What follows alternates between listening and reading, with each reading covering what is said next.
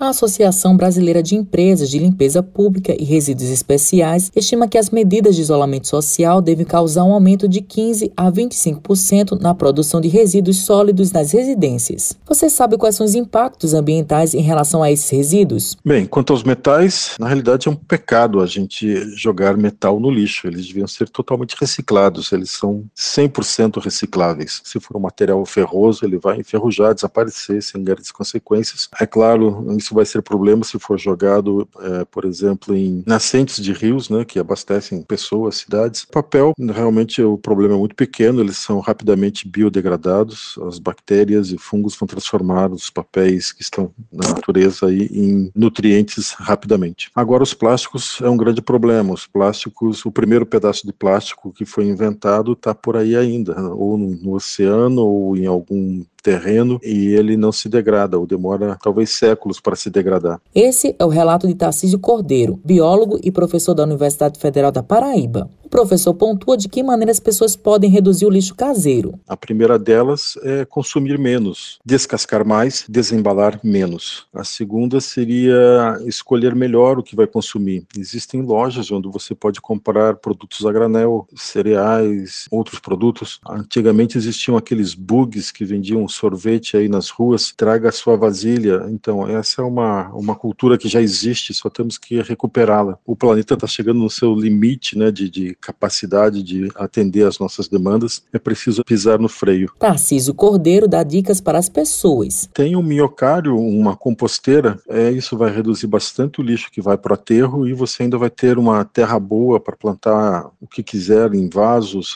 fazer uma horta. Eu experimentei aqui em casa e o meu lixo reduziu bastante. E outra é tentar separar sempre o lixo. Eu sei que a coleta de lixo reciclável na cidade não está muito boa, mas é, se deu trabalho, alguns supermercados mercados aí já tem os coletores, né? Quando for fazer compras, já leva o lixo separado e, e coloca lá nos containers. Caio Henrique Dantas é publicitário e teve uma ideia de fazer a composteira em casa. Ele fala como surgiu a ideia. Foi a partir da consciência de que o homem causa um impacto muito grande, né? E infelizmente, na maioria das vezes, negativo no meio em que vive. Né? Quando a gente vence essa barreira da autoconscientização, se sente, na verdade, em dívida. Né? É, e foi percebendo a relação relação que as pessoas têm com o lixo e me envergonhando disso que eu decidi tentar mudar. Né? Na prática, a verdade é que a gente não se sente responsável pelo nosso lixo. Né? A gente não separa, não cuida dele. Né? Pelo contrário, a gente quer se livrar dele. Matheus Silomar para a Rádio Tabajara, uma emissora da EPC, empresa paraibana de comunicação.